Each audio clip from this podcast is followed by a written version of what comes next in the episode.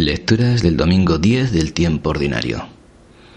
Domingo 9 de junio del 2013. Primera lectura. Lectura del primer libro de los reyes. En aquellos días cayó enfermo el hijo de la señora de la casa. La enfermedad era tan grave que se quedó sin respiración. Entonces la mujer dijo a Elías, ¿Qué tienes tú que ver conmigo? ¿Has venido a mi casa para avivar el recuerdo de mis culpas y hacer morir a mi hijo?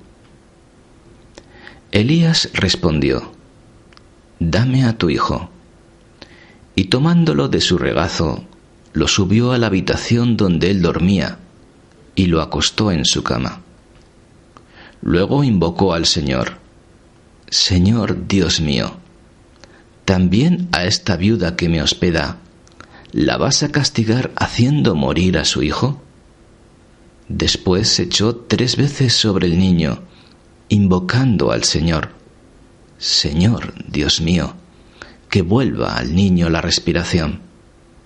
El Señor escuchó la súplica de Elías. Al niño le volvió la respiración y revivió.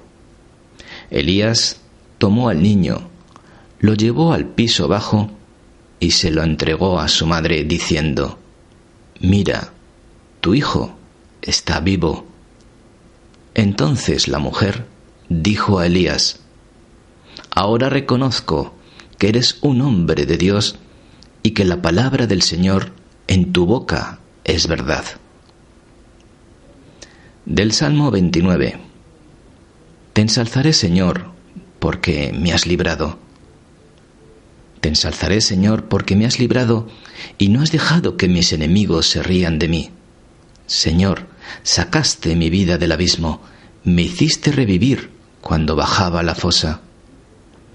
Tañed para el Señor fieles suyos, dad gracias a su nombre santo. Su cólera dura un instante, su bondad de por vida. Al atardecer nos visita el llanto, por la mañana el júbilo. Escucha, Señor, y ten piedad de mí.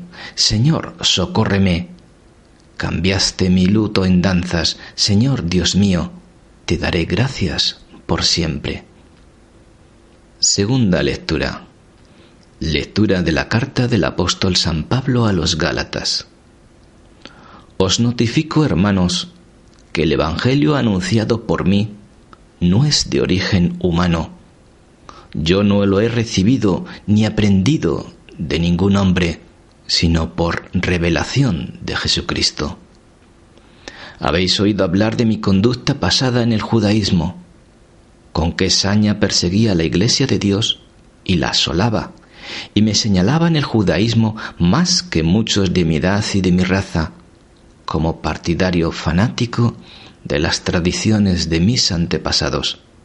Pero cuando aquel que me escogió desde el seno de mi madre y me llamó por su gracia se dignó revelar a su Hijo en mí para que yo lo anunciara a los gentiles, enseguida, sin consultar con hombres, sin subir a Jerusalén a ver a los apóstoles anteriores a mí, me fui a Arabia y después volví a Damasco. Más tarde, pasados tres años, subí a Jerusalén para conocer a Cefas y me quedé quince días con él.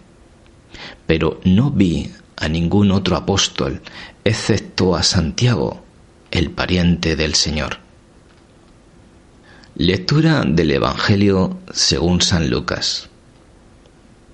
En aquel tiempo iba Jesús camino de una ciudad llamada Naim, e iban con él sus discípulos y mucho gentío cuando se acercaba la entrada de la ciudad, resultó que sacaban a enterrar a un muerto, hijo único de su madre, que era viuda, y un gentío considerable de la ciudad lo acompañaba.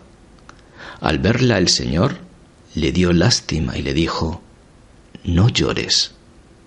Se acercó al ataúd, lo tocó.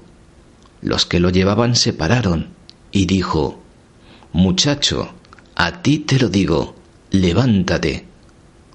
el muerto se incorporó y empezó a hablar. Y Jesús se lo entregó a su madre. Todos sobrecogidos daban gloria a Dios diciendo, Un gran profeta ha surgido entre nosotros. Dios ha visitado a su pueblo. La noticia del hecho se divulgó por toda la comarca y por Judea entera.